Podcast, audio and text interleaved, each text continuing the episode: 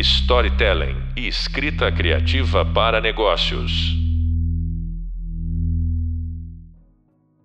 Olá! Bem-vindas e bem-vindos ao podcast da disciplina Comunicação Organizacional, Narrativas Empáticas e Dialógicas. Eu sou o professor Marco Baron e no episódio de hoje nós vamos falar sobre narrativas sobre mudança organizacional. Para falar desse assunto, meu convidado de hoje é o meu amigão Danilo Bardusco. Se apresenta aí, Danilão, para a turma. Opa, fala Barão, tudo bem? Super prazer estar aqui com você. Primeiro, obrigado aí pelo, pelo convite de trocar essa ideia com você. Sempre é muito bom trocar essas ideias. Bom, eu sou o Danilo, é, trabalho com desenvolvimento de produtos minha vida inteira.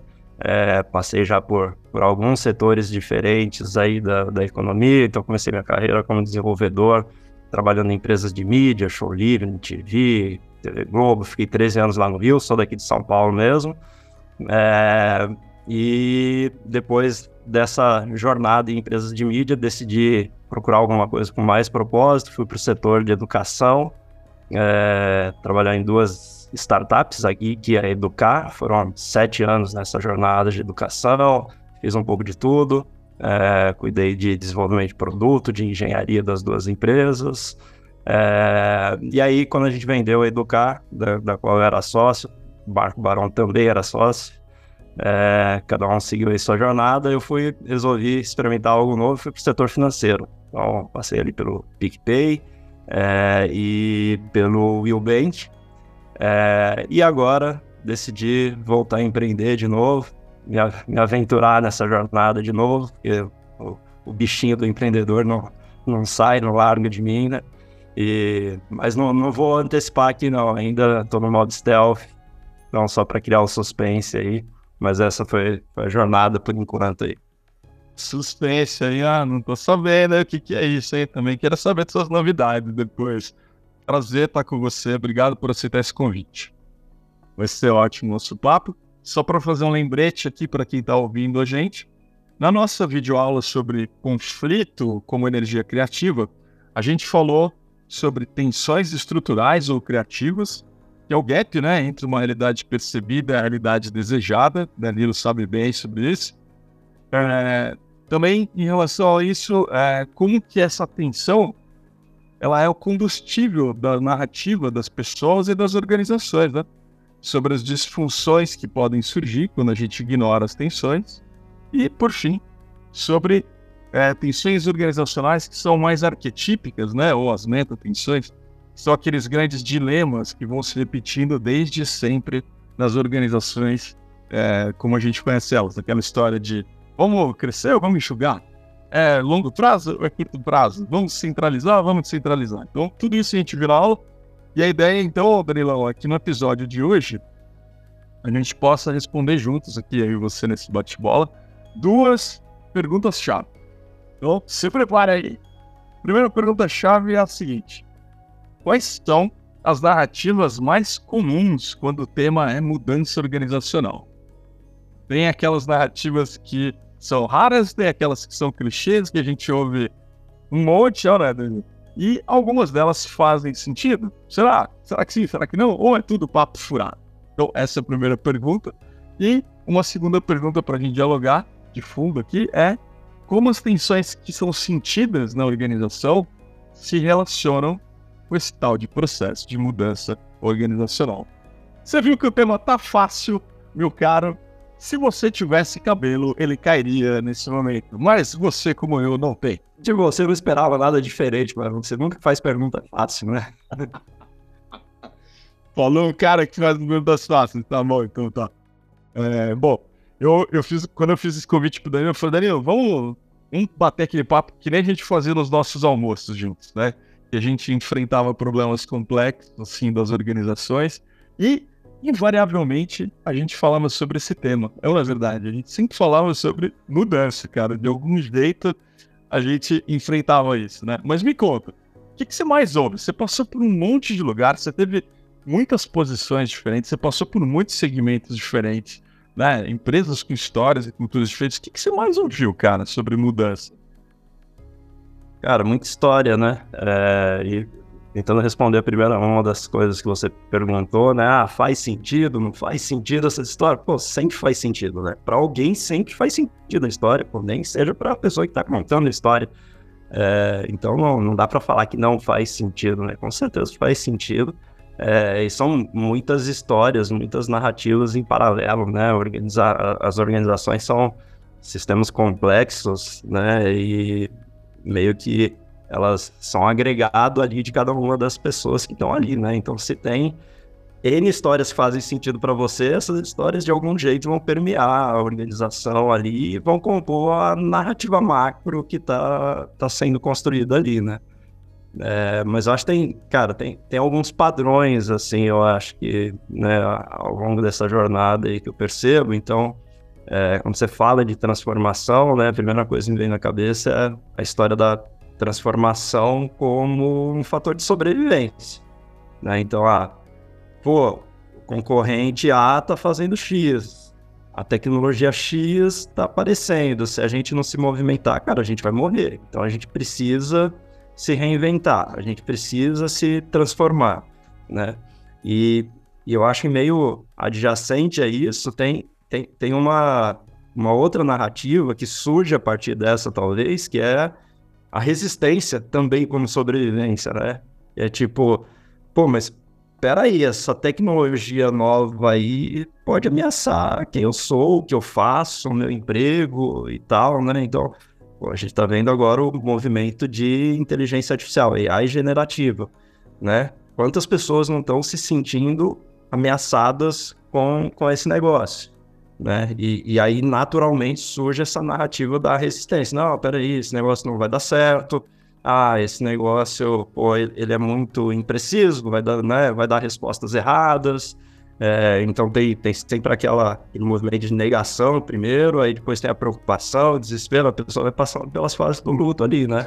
É, e, e, tentando internalizar essas coisas, né? Então, é, eu acho que essas duas narrativas para mim são muito presentes assim o tempo inteiro, né? Muda empresa, muda segmento, muda setor, muda pessoas, mas cara, você sempre vê as empresas porque o mundo não para, né? Coisas novas surgem, concorrentes surgem, tecnologias surgem e você sempre tem assim, eu sempre vi essas duas narrativas assim no pano de fundo de todos os lugares que eu passei, né? Assim, em algum momento, ah, a gente precisa se reinventar ah, meu Deus, mas por que, que vai mudar o trabalho que eu estou acostumado a fazer há 10 anos e funciona? Sempre fiz assim, sempre deu certo, por que, que vai querer mudar agora? Então, essas coisas parecem sempre presentes. Assim. Muito bom.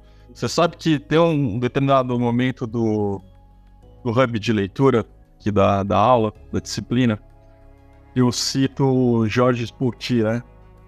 É, que é um francês que, em algum dado momento, escreveu um livro que ele chama de 36 situações dramáticas. Né? Ele jurou para você: olha, parece que todo drama possível ele cabe em 36 situações possíveis. Né? Enfim, não, não quero questionar o mérito disso, mas quando eu penso em mudança, de alguma forma, eu acho que eu chego nesse lugar que você está falando e que o, o, o Pouti, de alguma forma, deslumbrou. Né? Parece que tem narrativas que são recorrentes. São um determinado tipo, né? Então você falou uma que é mude ou morra, né? Mude ou morra, cara. Gente precisa se adaptar a uma tecnologia nova, um produto novo, uma mudança regulatória nova, de repente. Tem uma outra que eu, que eu vejo bastante, que é quando uma empresa compra a outra. É, né? Fusão. Fusão traz uma coisa de, olha, agora mudou o jogo, mudou a tecnologia, mudou o produto, mudou a cultura, sei lá. É, essa é uma delas. É, tô pensando aqui se eu, se eu lembro de outras, assim, né? Que não é a sobrevivência, que não é a fusão. É, você lembra de alguma outra diferente dessas duas, assim, que. Hum, puxa, né? Esse processo de mudança. Que é, uma, é, um, é um impulso, assim, né? Tipo, precisa mudar. Tem que fazer diferente. Ah, eu acho que sim, né? Acho que tem uma que é. Que a gente viveu, né? Por exemplo, tem a ver um pouco com ameaça, mas eu não sei se é só isso que é quando a gente faz aquela virada, né, do estágio organizacional. A gente está num momento, por exemplo, sei lá, de, de crescer base e aí a gente precisa rentabilizar, né? Ou a gente está num momento de churn e a gente precisa fazer uma virada. Tem umas fases organizacionais, né, ou fase de produto que pressupõe que quando você atravessa esse limiar, você vive uma história de mudança. Também não tem isso? Tem, com certeza, com certeza. É, e, e a hora estava falando, me, me, veio uma outra também, que é quando você vê uma oportunidade, né? Assim, tipo, um pouco do, do que eu vivi lá na, na Globo.com, no, começo da jornada ali em 2007, no começo não, no meio da minha jornada na Globo, 2007 mais ou menos, que é, a gente se deparou com o movimento ágil, com Scrum, né? E, e aí aquilo, a princípio, é uma oportunidade para todo mundo, né? Todo mundo olha para aquilo e fala, um jeito melhor de desenvolver software, né? Mais é, produtivo, mais rápido, mais eficaz e tal. É, só que a hora que você começa a implementar isso, a hora que você começa a fazer isso, é, você percebe, pô, nem tudo são mil maravilhas, né? Para fazer diferente, eu tenho que mudar o jeito que eu estou fazendo e tal. E aí começam a surgir várias narrativas que vão se conectando com essas outras que a gente estava falando, né? De, puta, mas mudança causa desconforto, gera tensão, né? Então, esse tipo de coisa. Muito bom. Então, olha só, vou tentar sumarizar esse pedaço aqui, que eu achei legal esse aqui. Parece que a gente está vislumbrando aqui que tem, quando a gente fala de narrativa sobre mudança organizacional, a gente tem quase que um plot, né? Um metaplot aqui, que é ou é uma história sobre uma ameaça, ou é uma história sobre uma oportunidade, ou talvez seja uma história sobre uma descoberta de algo novo, né? Por exemplo, estamos ali, uma empresa se juntou com a outra, mudou de lugar, né? Algo mudou ali. Então, parece que tem um metaplot, assim. E aí, inúmeras narrativas vão surgir. E aí, acho que você trouxe um ponto legal, cara, que é uma questão que é. Isso traz desafios para as pessoas, ou vamos usar a nossa linguagem aqui no curso, né? Isso desperta tensões nas pessoas. Revela tensões que já existem, desperta outras tantas, né? Permite que algumas que já existiam possam ser tratadas. Mas aí tem um negócio legal. Tem um episódio para mim que é, que é sui generis mais recorrentes também nisso, que é a tal da gestão da mudança, né? As pessoas adoram falar desse termo, gestão da mudança. E eu não sei o que, que você acha disso, ou melhor, eu desconfio o que você acha disso. Mas, mas tem um, você não acha uma coisa meio até cômica, né? Vamos gerir a mudança como se fosse um objeto, uma coisa, um produto. Beleza, vai acontecer assim, assim, assado, e as pessoas agem assim, né? Então você em, em muitas empresas, você vê lá, cara, precisamos sair de A para B, cara. Primeira coisa, vamos desenhar um plano de gestão da mudança. E aí nasce o famoso Gantt chart. Né? Vamos colocar aqui nas caixinhas quem vai fazer o quê, que sequência. E aí, beleza, cara, segue esses 28 passos aqui e deu bom. No final da história, a mudança está feita, as pessoas estão felizes, a empresa ganhou mais dinheiro. Muito fácil, cara. Cara, é surreal isso, né? Eu lembro em alguns episódios de algumas empresas por onde eu passei, e era isso, essa ideia por si só já é bizarra, né? Ela é bizarra. Agora, tem um detalhes dessas histórias que tornam ela ainda mais sórdida, mais bizarra, né? Por exemplo, numa das empresas por onde eu passei, as pessoas falavam sobre, não, a gente precisa engajar os colaboradores nesse processo de mudança. E eu, ah, eu era do RH, né? Fui muito tempo do RH. E aí falando, ah, é, precisa engajar, e como é que faz isso, né? E aí, sabe o que eu percebi, cara? Que as, quem estava me falando isso acreditava que engajar era o mesmo que comunicar as pessoas. Então, para a pessoa que estava falando isso, é vamos engajar os funcionários, ela queria dizer, vamos comunicar a mudança, porque ela é importante. E é isso que vai engajar os seres humanos. Como assim, cara? Como assim? Isso que você falou é um problema, cara assim, a, a linguagem, né, a, como as pessoas se expressam dentro das organizações, assim, às vezes engajar numa organização é uma coisa e na outra é outra. E aí, nesse exemplo que você deu de juntar empresas, nossa, isso acontece muito, né? As pessoas ficam batendo cabeça muito tempo porque uma tá falando A e a outra tá entendendo B, porque eles significam coisas diferentes, né? E, e aí é, é, é bizarro que parece que de alguma maneira as pessoas vão meio que criando um vocabulário para se autodefender ou para se autopromover e tal, né? De, de coisas que são buzzwords ali que são bonitas e tal. Então, fazer não sei o que que é, que é bonito, mas que na prática é, quer dizer outra coisa por trás, né? É, é muito interessante isso, cara. É, isso, isso acontece muito. É, tenho. É, em algum momento aqui da nossa, do nosso hub de leitura, e também da, do hub visual, a gente fala, eu dou um exemplo exemplo clássico, né, Danilo, que a gente viveu muito assim, do alinhar, né? De como alinhar é uma palavra é, complicada, assim, com vários problemas. E igual ela, tem várias, né? Eu, inclusive, lá na consultoria, a gente tem uma, uma listinha de verbos para não serem usados, verbos banidos, a ban list de verbos que levam para esse lugar, assim, né? Esse lugar bem esquisito que não favorece as narrativas de mudança alguma, né? Desculpa te cortar. Esse exemplo do alinhar é exatamente isso que eu tava pensando. Foi bom você, trazer, que é, tipo, é uma palavra bonita que você fala pô, quem que não quer estar tá alinhado?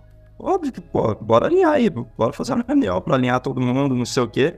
Só que o tanto de coisas que tem por trás disso ocultas, né, é que são o problema, né? Então, a, pô, alinhar muitas vezes é, cara, eu, eu que sou superior quero é, dar uma ordem, delegar alguma coisa para um subordinado, né? Mas dar uma ordem é uma palavra feia, né? Antiquada para os tempos modernos, de gestão moderna, né?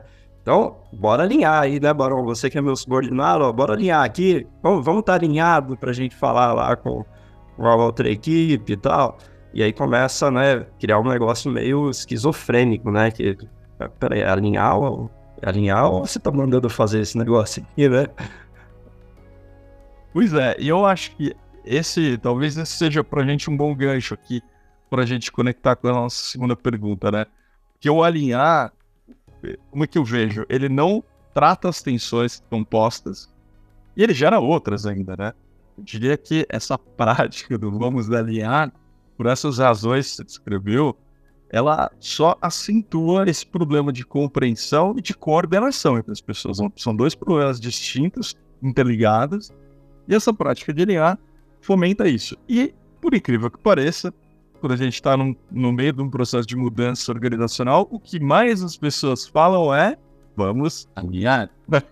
então, ou seja, é o caos. Como é que você percebe, cara, que as tensões sentidas na organização se relacionam com esse processo de mudança, né? Você acha, por exemplo, que as organizações tendem a ter visibilidade sobre as tensões que existem nos times, nos indivíduos, nas áreas, não sentem? Você acha que essas tensões drivam a mudança, não drivam, geram mais? A mudança gera mais ou menos tensões? Como é que você vê isso? Assim? Você é um cara que entende também nessa coisa das tensões, né? a gente viveu muito isso. Uhum. Cara, é, é uma, é uma confusão, né? Sim, e, e, e, quanto maior a empresa, maior o nível de caos, maior o nível de confusão, né? E, e, talvez eu acho que tenha muito a ver com, com o processo de confiança, né? Do, do, estabelecimento de relações de confiança entre as pessoas. Então, mesmo em empresas grandes, às vezes você tem determinado time, né? Ou conjunto de times ali e tal, subset da empresa, que consegue estabelecer uma relação de confiança muito grande entre as pessoas, e aí é, é natural que essas tensões surjam mais fáceis, né, e venham à tona e as pessoas conversem abertamente sobre elas e tal, e aí conseguem dar vazão para isso, né? Mas especialmente em empresas, eu passei por algumas empresas, né, tive essa experiência de pegar empresas que estavam numa fase de crescimento brutal, contratando, sei lá, 500 pessoas por mês, um negócio ridículo. É, assim, não dá para você estabelecer uma relação de confiança numa empresa com 10 mil pessoas que contrata 500 por mês, assim, você, meu, você mal conhece as pessoas, né? Então você fica cheio de dedos para falar qualquer coisa, você não sabe, você pode falar aí A, B ou C, como que a pessoa vai lidar com aquilo e tal.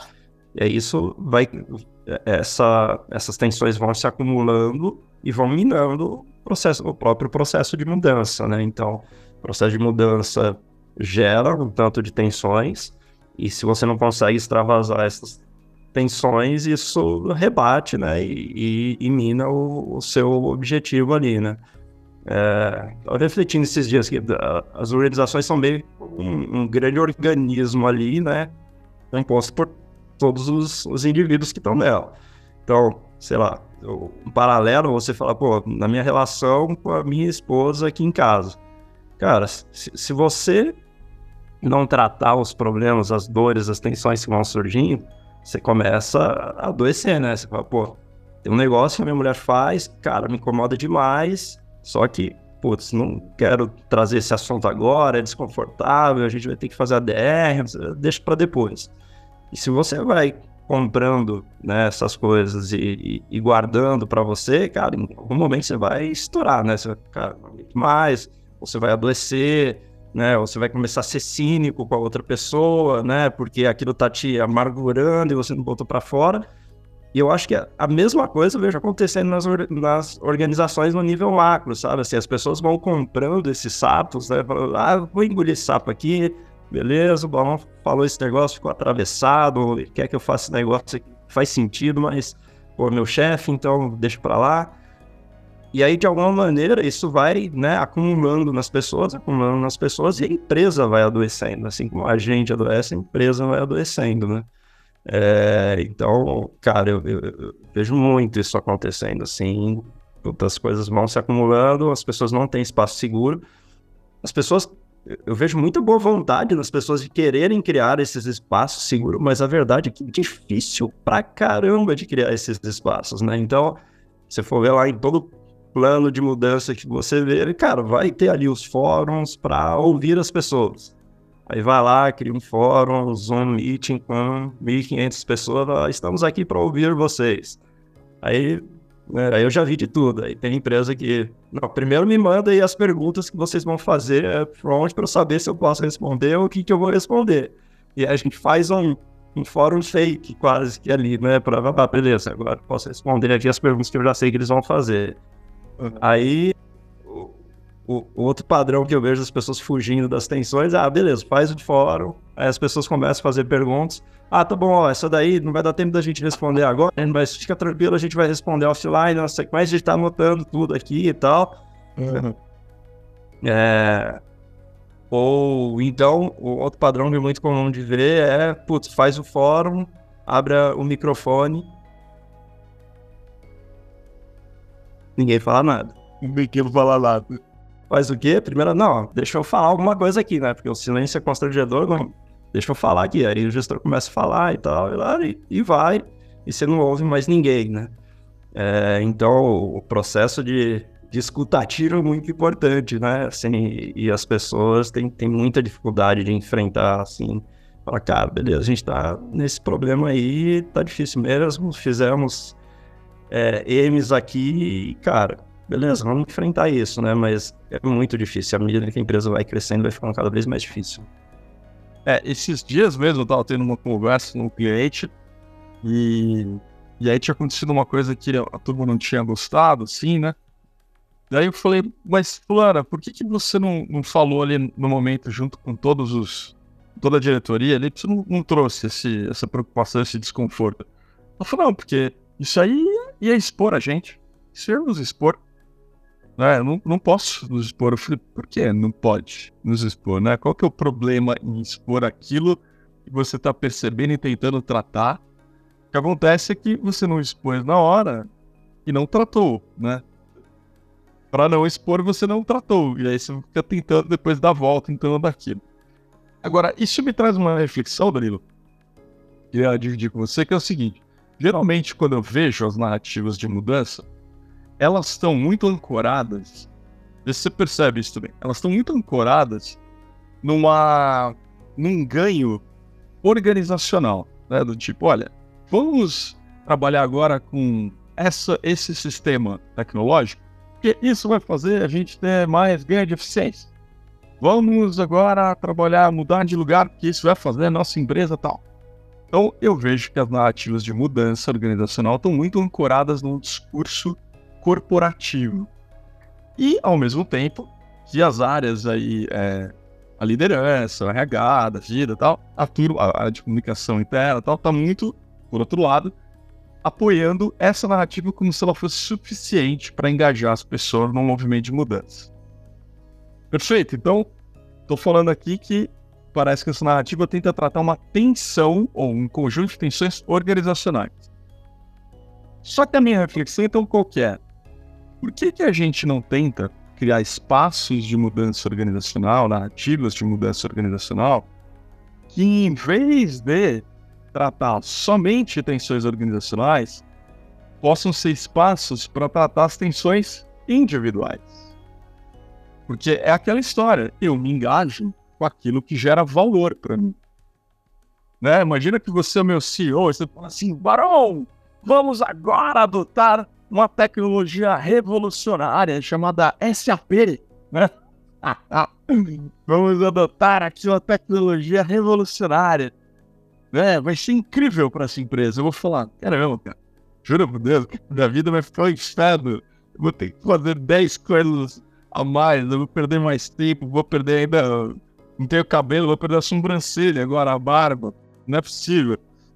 Então, veja, essa narrativa de mudança é muito difícil de engajar com ela, porque ela não vai tratar nenhuma atenção e não tem espaço. Eu não vou ser ouvido dentro dessa narrativa, né? Eu vou ser só um Lego. É, eu vou ser uma peça dentro. E aí, então, eu fico com essa reflexão. Como que a gente poderia criar narrativas organizacionais, né, sobre mudança organizacional, que tenham espaço para as pessoas tratarem as próprias tensões? Uma narrativa que justamente está vindo para responder várias dessas tensões. Como é que te parece isso? É muita utopia, Danilo Bardusco? Pô, de jeito nenhum, cara. Faz, faz todo sentido no mundo. É, cara, você precisa ouvir as pessoas, né? Se você não, não ouvir, é, é, é isso que eu tava descrevendo ali. As, as coisas vão se acumulando, né? as pessoas vão engolindo sapos e tal. Isso se volta contra o, o plano de mudança, contra o objetivo da, da empresa ali, né? É, agora, putz, como criar esse espaço, né? Difícil, né? Assim, é, como eu falei, pô, eu vi vários planos de mudança, os, os supostos espaços para essa coisa acontecer, né? É, mas assim, muito tímido, né? Muito, putz, sei lá, se tem uma mudança que, sei lá, um projeto que vai demorar um ano, dois anos às vezes, e aí tem ali no meio, cara, a cada seis meses a gente faz um fórum aqui para ouvir as pessoas e tal cara, não, não dá, né? Tem que ser algo muito constante, assim, tem que ser algo quase que diário, né? Assim, se possível, diário, né? É, mas eu acho que tem, né? É, vários métodos aí trazem algumas tentativas, eu acho, de, de fazer isso, né? Então, você pegar, sei lá, lá no, método ágil, você tem o, a, a retrospectiva, né? Que a, que a proposta é criar um espaço seguro para ouvir, cara, o que, que deu errado, o que, que tá incomodando, não sei o quê, que é, é, é, essa tentativa de criar esse espaço seguro e tal, né? Só que é muito difícil de implementar de verdade, né? Então, muitas vezes você vai lá, vê as retrospectivas acontecendo, cara, beleza, as pessoas colocam lá os post-its, não sei o quê, saiu dali, vida que segue, vamos pro planning e agora a gente tem que fazer a próxima feature, né? E cadê o espaço para tratar de fato aquelas coisas que surgiram dali e tal, né? É, aí, sei lá, no, no, na holocracia, que a gente teve a oportunidade de praticar junto, você tem né, esse espaço meio que embutido ali em vários momentos né, da, da dinâmica para, cara, ter uma tensão, levantar a mão, processo, uma tensão operacional na reunião operacional ou na, na reunião é, de governança, se você precisa mudar alguma coisa na estrutura da empresa e tal, né? É, então, acho que é são, são tentativas que eu vejo de, de tratar essas coisas, né? É, mas falta muito, né? Nas organizações, você pegar organizações que trabalham no modelo mais clássico ali, num, conceito mais clássico, cara, não existe esse espaço, né? Não existe. Então, e aí eu acho que tem uma coisa que é, essas organizações mais clássicas, né, mais tradicionais, você está falando, é, não é só uma questão de estrutura mais tradicional, mas também de narrativas mais tradicionais. Né? Por exemplo, eu vejo que eu percebo é que algumas organizações acreditam que um processo de mudança, uma narrativa maior de mudança, independe das pessoas, praticamente. As pessoas têm que se encaixar nessa história. Então é como a gente encaixa. Quando eles falam vamos engajar as pessoas, é como a gente encaixa as pessoas nessa história. Porque a história independe dela. E isso é uma, é uma forma de olhar. Uma outra forma de olhar é, olha, A organização tem os seus desafios, as suas tensões, assim como as pessoas. E uma coisa interdepende da outra. Né? Essa tensão organizacional, essa grande tensão, essa meta-tensão, ela vai andar, fluir à medida que as pessoas também tratam as suas próprias tensões e vice-versa. Ao tratar as tensões individuais, algo se move no fundo, né? Então, parece que essa essas percepções diferentes, elas contam histórias diferentes também. E aí eu acho que entra isso que você está falando do método, né? Porque não adianta simplesmente a gente falar sobre isso com as pessoas. A gente precisa ter algum contorno para essas histórias acontecerem, né? A impressão que eu tenho é, é essa, assim. Qual é o setting que a gente cria? E aí é, pode ser um método ágil, pode ser uma forma de autogestão para que as tensões apareçam na maioria das organizações, você sabe, você já deve ter ouvido esse, essa fala, né? Na maioria das organizações, eles falam: não vamos abrir a caixa de Pandora. Não vamos aqui, não vamos deixar as pessoas falarem, pelo amor de Deus, senão elas vão trazer um monte de problema. Não me traga problemas, me traga soluções, não é? É uma bobeira isso, é uma bobagem. Eu não é, Você já ouviu isso muitas vezes ou não? Muitas vezes, muitas vezes. Mas, cara, eu acho que tem a ver com, com talvez com o modelo mental das pessoas sobre o que é uma organização. Né? Talvez a, a, resposta passe por aí. Eu te, te ouvindo uhum. falar, me veio isso, assim, que é... Cara, se, se, o meu modelo mental de uma organização é um paradigma ali mais taylorista, de puta, uma organização é uma máquina, um negócio ali que tá ali para gerar dinheiro e, e você tem a até na, base jurídica, né? Você tem a dissociação da pessoa física da pessoa jurídica e tal. Cara, isso aqui é, é uma entidade, é uma máquina para produzir dinheiro e beleza. Se você encara que isso é organização para você, é, é, muito natural que você vá gerir essa organização com, com, esse modelo na cabeça, né? Então você vai falar, beleza, então essa máquina aqui tem que botar óleo, tem que fazer, botar carvão, fazer não sei o quê. Pá, entra porco e sai linguiça. É, e aí as pessoas têm que se adaptar a esse processo, né? Porque igual uma máquina, são as, as pessoas são as engrenagens dessa máquina ali, que fazem essa máquina virar. Agora, se por outro lado, seu modelo mental, né? Um outro paradigma possível, aquele que eu listei agora há pouco, que fala, putz, será que a organização não é um organismo vivo composto por todas essas pessoas, né? Nada mais do que isso. Pô, aí você vai criar outros modelos para gerir esse treco, né? Você vai falar, putz, né? Não, não vou botar meta para minha mulher aqui em casa, né? Vou botar meta para ela de lavar louça agora, é isso. É, né? Então, você vai operar de um outro jeito, com um outro conjunto de paradigmas e tal. E aí talvez seja mais natural que esses espaços mais seguros para trazer os problemas e tal venham à tona, porque você está tratando pessoas como pessoas, não pessoas como peças, né? É, você sabe que eu tenho um, um psiquiatra que eu, que eu tem estudos bem interessantes, assim, né? É, tem um livro dele que é The Master and His Emissary. E ele fala uma coisa, não é exatamente com essas palavras, mas essa é a intenção, né? Ele fala alguma coisa do tipo: é, fo as formas que a gente usa, a gente escolhe para perceber o mundo, determina o mundo que a gente percebe.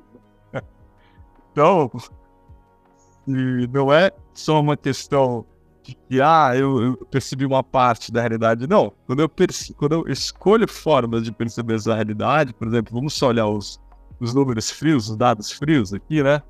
É, e com esse viés, eu crio também essa realidade. Eu não só percebo uma parte dela, mas eu crio uma determinada realidade que é diferente daquela que eu crio quando eu percebo de outras formas. E isso tem tudo a ver com as tensões, né? Porque a gente também tem contato com o mundo a partir das nossas tensões. É a minha tensão, as tensões que eu sinto, por exemplo, nossa, nossos times podiam ser mais próximos. Nossa, a gente podia trabalhar de um jeito diferente, né? Eu e você, eu e você, Danilão, é, compartilhamos muitas tensões ao longo de anos, né? Em lugares por onde a gente passou. Então, a gente se encontrava não só pelas nossas preferências e afinidades, mas também nas nossas tensões tanto eu quanto você, a gente idealizava de alguma forma, nossa, a gente poderia trabalhar de uma forma mais distribuída, né? A gente poderia ter mais as pessoas podiam ter mais autonomia aqui, a gente podia trabalhar, por exemplo, para mudar a educação do país, do mundo, quem sabe, né? Então, as tensões, elas também conectam as pessoas, né? Não só conectam as pessoas com as narrativas de mudança, mas entre as pessoas. Então, é, essa forma de perceber é importante.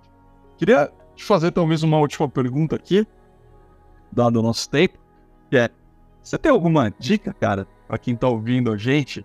É, o que que eu tô, imagina que eu sou uma pessoa que tô ouvindo aqui o podcast, falando assim, nossa, eu tô vivendo uma situação de mudança organizacional na minha empresa, né, na minha organização. Mas eu não faço ideia por onde começar. Tudo parece difícil, grande, demorado, caro, né, complexo. Tem alguma dica de alguém que já perdeu todos os cabelos em processos de mudança organizacional?